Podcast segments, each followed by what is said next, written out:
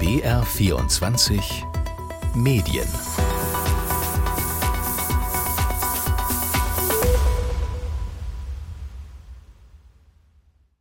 Heute geht es um Bedrohungen, um Gewalt und auch um Mord. Kein einfaches Thema, aber die Pressefreiheit weltweit ist bedroht. Ich bin Jonathan Schulenburg und in dieser BR24 Medienausgabe wollen wir auf Belarus, Mexiko und Deutschland schauen. Wir blicken auf einzelne Schicksale von Journalistinnen und Journalisten und wollen ihre Geschichte erzählen. Denn der kommende Mittwoch, der 3. Mai, ist der Tag der Pressefreiheit und für uns Grund genug, das Thema in den Vordergrund zu rücken. Schaut man sich die Zahlen der Polizei an, gab es in Deutschland im letzten Jahr erstmals mehr als 320 Angriffe gegen Medienschaffende. Beleidigungen, Bedrohungen und tätliche Angriffe. Also fast jeden Tag Straftaten gegen Journalisten. Dies geht aus einer Antwort der Bundesregierung auf eine kleine Anfrage der Linksfraktion im Bundestag hervor. Auf der Rangliste der Pressefreiheit von Reporter ohne Grenzen liegt Deutschland zwar auf Platz 16 von 180, aber die Zahl der Angriffe gegen Medienschaffende nimmt zu. Das Feindbild Presse ist bei vielen zu erkennen. Hierzu spreche ich mit Robert Fischmann, der mit zwei betroffenen Journalisten gesprochen hat. Hallo. Hallo. Sie haben ja mit mehreren Journalistinnen und Journalisten auch in Ihrer Recherche gesprochen, die im letzten Jahr auch angegangen worden sind, oder? Ja, äh, einer davon ist der Fotojournalist Moritz Schlenk. Er ist aus Nürnberg und studiert in Bielefeld Soziologie und Politikwissenschaften. Hier wie dort hat er sogenannte Querdenken-Demos mit der Kamera begleitet. Am Rande einer solchen Demo in Bielefeld haben ihn Demonstranten geschlagen. Ich habe ihn vor der Bielefelder Kunsthalle getroffen, wo ihm das im vergangenen Herbst passiert ist. Er war immer noch so aufgewühlt, dass er das Gespräch auch mal kurz unterbrechen musste. So, und dann kamen aus dieser Personengruppe drei Personen heraus. Die haben mich dann gefragt, was ich hier mache. Ich habe gesagt, ich würde das hier beobachten. Und dann ging es auch relativ schnell. Der eine hat mich so relativ unvermittelt mit seiner rechten Hand auf den Oberarm geklopft, relativ unsanft. Ich habe dann gesagt, dass er das doch bitte unterlassen soll und dass er einen Schritt zurücktreten soll, also einen äh, Abstand einhalten soll. Das hat er natürlich nicht gemacht. Und er hat dann noch wiederholt mit seinem Regenschirm etwas fester noch auf den anderen Arm geschlagen. Und ich war relativ verdutzt auf einer Corona-Demo in Nürnberg haben ihn dann auch noch Demonstranten eingekesselt, wie er berichtet. Ganz eindrücklich war im August letzten Jahres in Nürnberg eine größere Versammlung unter dem Titel Nürnberger Kodex mit einem antisemitischen Hintergrund aus der Querdenkszene, insgesamt in der Spitze mehrere tausend Menschen. Da wurden BeobachterInnen, JournalistInnen, unter anderem ich, eine 15er-Personengruppe eingekesselt und wir waren unter Begleitung von Polizei und trotzdem hat man uns eingekesselt. Irgendwann kamen dann auch körperliche Bedrängungen dazu und wurden dann aus dieser Versammlung quasi hinausgeschleust. Die Polizei Polizei hat leider erst sehr spät angegriffen. Das war jetzt der Fotojournalist Moritz Schlenk, mit dem haben Sie gesprochen. Wie beeinflusst ihn das jetzt in seiner Arbeit? Geht er da noch auf Demonstrationen oder nicht? Ja, schon, aber natürlich mit Einschränkungen. Also gravierender noch als diese körperlichen Folgen solcher Angriffe ist die Verunsicherung, die er erfahren hat. Die wirkt echt lange nach, wie er sagt. Also Veränderungen in meinem Alltag sehen zum Beispiel so aus, dass man ständig den kompletten sozialen Raum um sich im Blick hat. Man versucht, so eine Abwägung zu treffen auch immer und für sich ein persönliches Maß an Sicherheit herzustellen. Unter anderem zum Beispiel, wenn man auf dem Nachhauseweg ist, dass man immer im Blick hat, wer ist um einen, weil man ein Stück weit auch ähm, eine gewisse Paranoia entwickelt. Auch bei der Arbeit ist er vorsichtiger geworden. Auf Demos trägt er zum Beispiel jetzt eine Schutzweste und hält Abstand. Das Geschehen kann er dann nicht mehr so genau beobachten. Nach den Erfahrungen in Nürnberg und einem tätlichen Angriff aus einer Querdenken-Demo in Bielefeld hat er sich an eine Beratungsstelle gewandt. Ganz konkret geht es in dem Beratungsangebot dann darum, dass man erstmal anfängt, nicht die Schuld immer bei sich zu suchen, nicht bei sich selber die Fehler zu suchen und sagen, ich habe ja irgendwie einen Anteil dessen geleistet an dieser Situation, sondern dass man ganz klar anerkennt, diese physische oder psychische Gewalt geht von den TäterInnen auf und ich bin Opfer und dass man das anerkennt. Also Querdenker und Corona-Leugner auf Demonstrationen, da reden wir natürlich schon über die Vergangenheit, aber diese Demos scheinen ja kein einfacher Arbeitsort zu sein, oder? Nee, definitiv nicht. Ich habe darüber mit Lutz Kinkel gesprochen. Er leitet das European Center for Press and Media Freedom, ECPMF in Leipzig. Seine Organisation beobachtet die Entwicklung der Pressefreiheit weltweit und in Deutschland. Sie setzt sich für den Schutz der Presse- und Medienfreiheit ein. Aber hören wir ihn mal selber. Der gefährlichste Arbeitsort ist immer noch die Demonstration, der Protest. Es gibt bestimmte Gruppen, die sind besonders vulnerabel. Das sind zum Beispiel Frauen. Ja, neuerdings richten sich auch immer mehr Angriffe gegen die Lokaljournalistinnen und Journalisten vor Ort. Herr Wischmann, Sie haben auch mit Lutz Kinkel drüber gesprochen. Ich fand das eine Beispiel sehr einprägsam. Hören wir mal rein.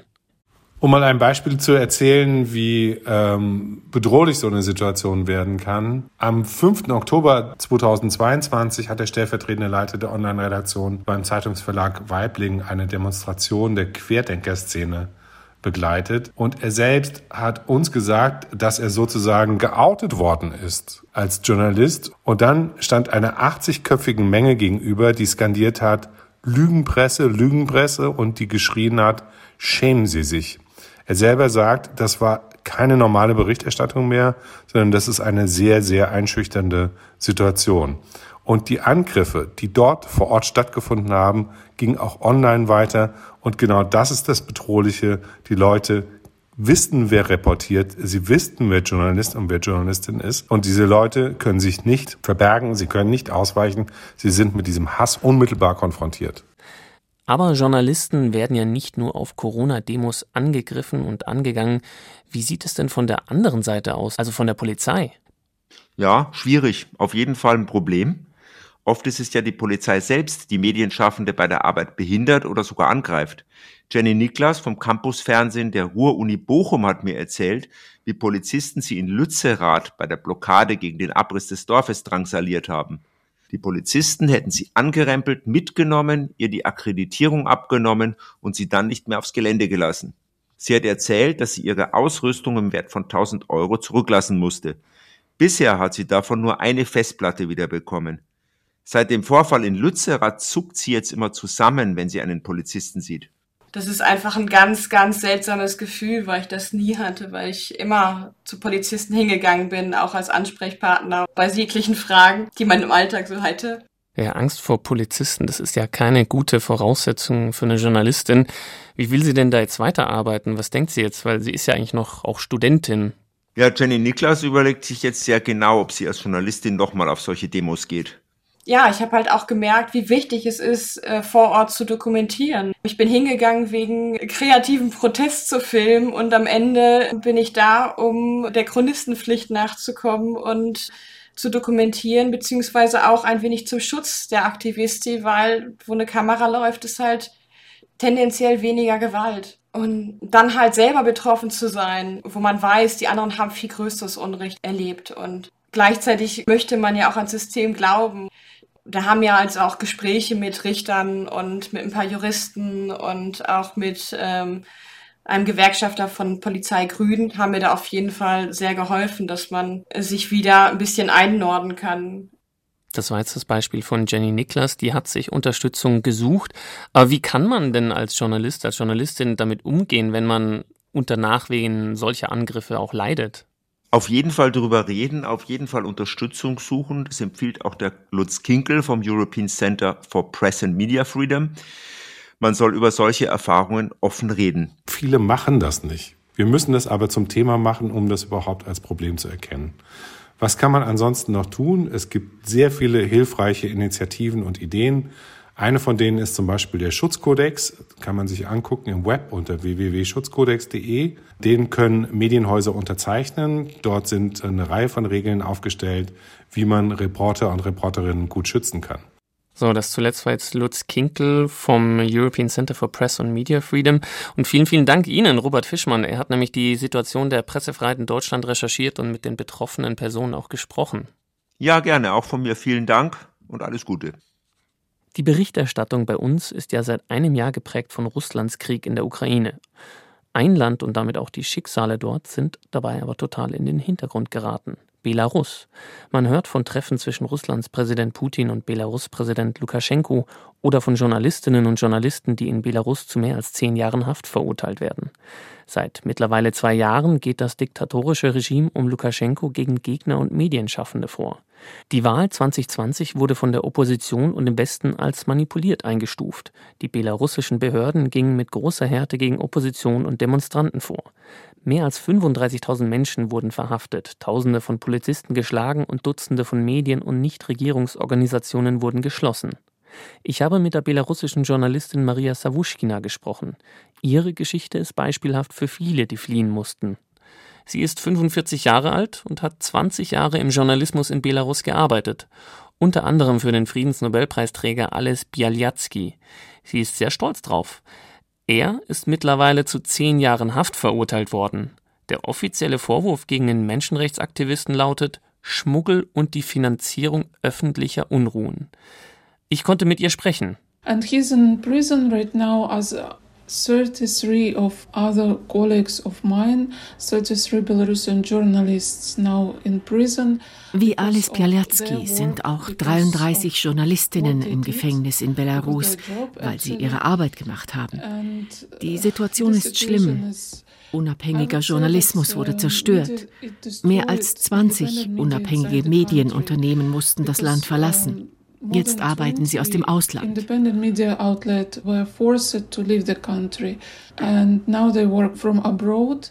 Sie sagt, es gibt keine unabhängige Journalisten im Land, die berichten können. Sie wurden willkürlich verhaftet. Sie musste dann auch irgendwann die Entscheidung treffen, ob sie das Land verlässt oder eben nicht. Denn sie arbeitete bei einem Medienunternehmen, das politische Satirevideos auf YouTube und in den sozialen Medien veröffentlichte, Chin Chin Channel. Sie waren sehr erfolgreich, sagt sie. Uns ging es gut, bis die belarussischen Behörden Druck auf uns ausübten und wir dann auch Drohungen bekamen, dass sie uns verhaften würden. Aber andererseits wollten wir dieses Projekt auch nicht einfach aufgeben, denn es war ein sehr, sehr erfolgreiches Medien-Startup. Also haben wir uns entschieden, Belarus zu verlassen und in ein sicheres und stabiles Land zu gehen, und das war die Ukraine. Ich bin dann am 1. September 2021 gegangen. Aber lang konnten sie nicht in der Ukraine bleiben und nach dem russischen Angriff stieg Maria in einen Flüchtlingszug nach Polen und Deutschland. Innerhalb von sechs Monaten musste sie also zweimal fliehen. Sie sagt, erst war sie ein politischer Flüchtling und dann ein Kriegsflüchtling. Man ist für so etwas nicht vorbereitet, sagt sie. Sie und andere belarussische Journalistinnen wurden von der Schloss Brülin Stiftung aufgenommen, die extra Medienschaffende aus Belarus aufnahm. Später zog sie nach Berlin und kam bei einer deutschen Journalistin unter. Sie arbeitet immer noch jetzt aus dem Ausland für Chin Chin Channel und hilft belarussischen Medienschaffenden. Das Hauptteam des Kanals ist in Polen, aber einige Kollegen leben in Berlin. Sie sagt, wie ihr geht es vielen. Sie haben alles zurücklassen müssen, kämpfen mit einer Identitätskrise, man muss die Frage beantworten, wer man selbst ist, man könne die Zukunft nicht planen, sagt sie. Sie beklagt, dass sie wenig Hilfe von der deutschen Regierung bei ihrem Visumsantrag bekomme. Sie sind zwar Kriegsflüchtlinge, aber eben keine Ukrainer. Was sie erst später realisierte, waren die Schuldgefühle. Als ich die Ukraine und vorher schon Belarus verlassen musste, hatte ich ein sehr starkes Schuldgefühl, weil ich meine Freunde und meine Kolleginnen und Kollegen zurückgelassen habe. Manche meiner Kollegen haben jetzt das gleiche Gefühl und einige von ihnen wollten zurück nach Belarus, auch wenn ihnen dort Gefängnis droht. Sie können nicht viel tun im Exil, sagt Maria. Es ist schwer, den Kollegen, die im Gefängnis sitzen, zu helfen. Briefe sind im Gefängnis verboten und Journalisten werden als Schwerkriminelle behandelt und müssen oft in Isolationshaft. Verwandte wissen oft nicht, wie es ihnen geht und sind verzweifelt. Über soziale Medien erreichen sie mit ihrem Kanal einen Teil der Bevölkerung in Belarus, sagt Maria. YouTube und Telegram sind ganz wichtig dabei. Die Menschen in Belarus sind den Lügen der Staatspropaganda schutzlos ausgesetzt. Repressionen passieren ständig, sagt Maria Sawuschkina. Aber trotzdem hat sie ein bisschen Hoffnung. Wir wissen, dass unsere Arbeit ein bisschen wie frische Luft ist für die Menschen vor Ort. Ein bisschen Erleichterung und natürlich Hoffnung, um unabhängigen Journalismus wieder aufzubauen, wenn demokratische Strukturen kommen. Ich habe mit der belarussischen Journalistin Maria Sawuschkina gesprochen. Sie hilft anderen Journalistinnen und Journalisten, ihren Job weiter auszuüben und ermutigt sie, denn bei vielen ist leider schon eine gewisse Hoffnungslosigkeit eingetreten.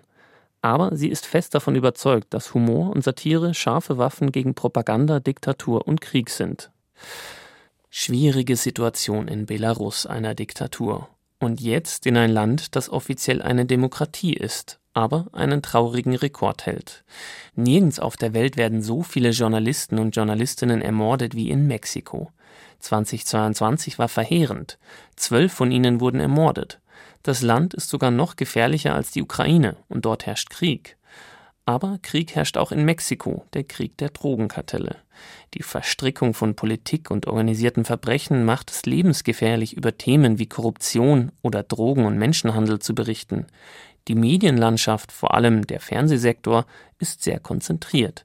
Dort gehören nur zwei Medienorganisationen fast alle TV-Sender. Unterstützung für die betroffenen Journalistinnen und Journalisten durch die Politik gibt es kaum. In Mexiko also zu berichten und jeden Tag rauszugehen, ist eine Mischung aus Angst und Courage. Anne Dämmer ist unsere Korrespondentin in Mexiko. Hallo. Hallo.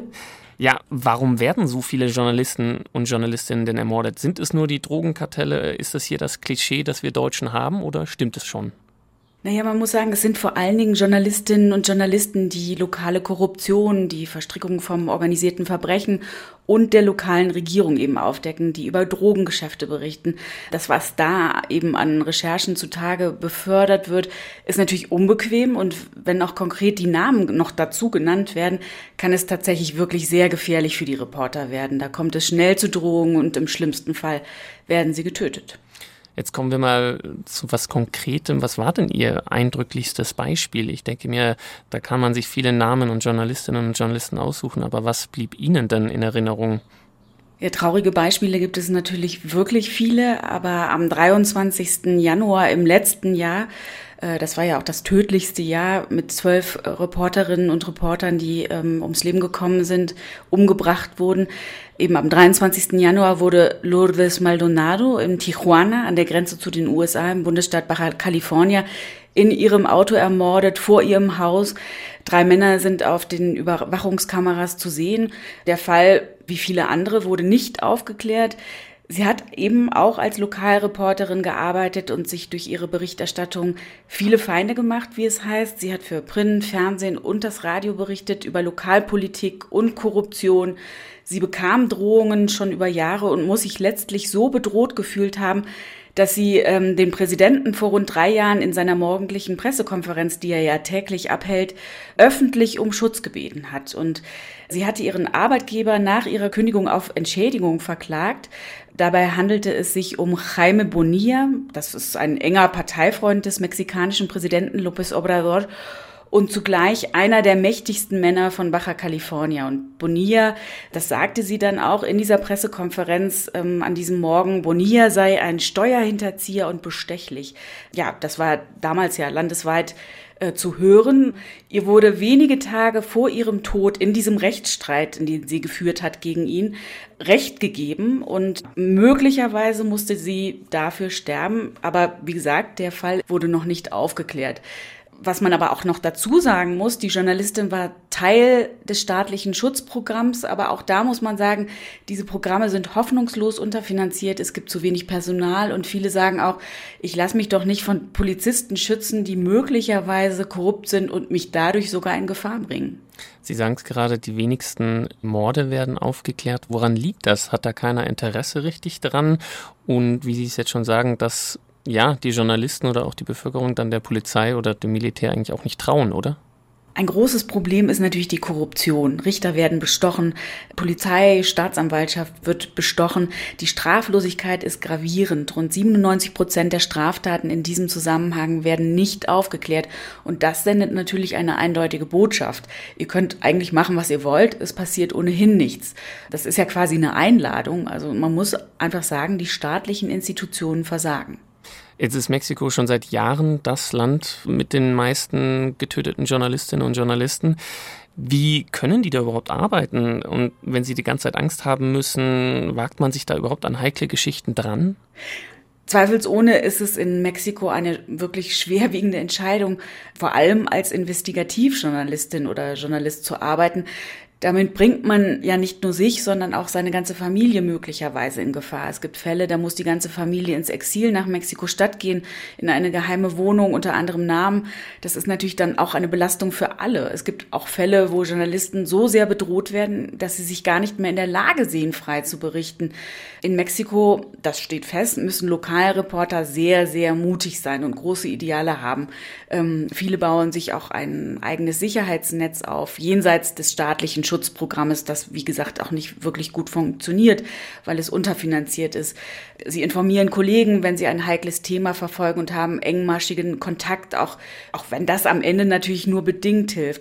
Und eine der renommiertesten mexikanischen Journalistinnen, Carmen Arestegui, wagt sich mit ihrem Team weiterhin an heikle Themen, berichtet kritisch und deckt Dinge auf. Allerdings hilft ihr sicher auch ihre Prominenz und es ist die breite Öffentlichkeit, die sie sicherlich schützt. Wie ist es jetzt bei Ihnen als Auslandskorrespondentin, als Journalistin aus Deutschland, wenn Sie ja in Mexiko unterwegs sind, müssen Sie dann auch natürlich schauen, wo Sie hingehen und aufpassen bei der Arbeit? Oder können Sie sich ganz normal frei bewegen und ja, halt dann in die Gebiete, wo jetzt bekannt ist, dass da mm, ja mehr Kartellaktivität ist, dann geht man halt nicht hin? Oder wie machen Sie das? Natürlich bewege ich mich auch in diesen Regionen, wo die Kartelle aktiv sind, ähm, wo Dinge passieren, beschäftige mich auch mit dem Waffenschmuggel zum Beispiel derzeit. Aber es ist so, wenn ich mich in diesen Gebieten bewege, dann ähm, sorge ich natürlich auch dafür, dass ich eventuell mit lokalen Journalisten unterwegs sind, die sich sehr gut auskennen, die genau wissen, was geht und was nicht geht oder arbeite mit einem Stringer, und darüber hinaus muss man trotzdem auch betonen, also wer sich wirklich hier in Gefahr begibt, das sind die mexikanischen Journalisten. Ich bin sicherlich nicht Ziel und ich decke in diesem Sinne auch nicht auf oder stelle einzelne Personen an den Pranger. Ich beschäftige mich mit diesen Themen, mit diesen relevanten Themen natürlich auch, aber letztendlich muss man sagen, ich bin keine Gefahr letztendlich für korrupte Lokalpolitiker. Und es wird in Deutschland gesendet und nicht hier. Und was macht die Regierung eigentlich? Ist da Hilfe zu erwarten? Der Präsident hat ja schon auch eher gegen die Presse offen gewettert, wenn man sich das so anschaut. Ja, das ist richtig. Ähm, das ist auch ein großes Problem. Wer den Präsidenten kritisiert, gilt als Gegner. Er diskreditiert äh, Journalisten öffentlich. Wie gesagt, die Straflosigkeit ist ein riesiges Problem. Die institutionelle Schwäche ist groß. Und solange es keine Gerechtigkeit gibt, werden wir nicht aus dieser Spirale, dieser Gewaltspirale herauskommen. Und auch wenn er den Kampf gegen die Korruption gerade während seines Wahlkampfes als Priorität ausgerufen hat, scheint er gerade bei dem Thema nicht wirklich voranzukommen. Vielen Dank, Anne Dämmer, unsere ARD-Korrespondentin in Mexiko. Gerne. Und das war unser Blick in die bedrohte Welt der Medienschaffenden in Deutschland, Belarus und Mexiko. Natürlich sind das jetzt nur drei Länder von vielen, in denen es für Journalistinnen und Journalisten nicht einfach ist zu arbeiten. Die ganze Liste und der Bericht über den Stand der Pressefreiheit weltweit veröffentlicht Reporter ohne Grenzen am 3. Mai. Auf BR24 werden wir darüber berichten, im Radio und im Netz. BR24 Medien gibt's in der ARD Mediathek zum Nachhören. Bis zum nächsten Mal, sagt Jonathan Schulenburg.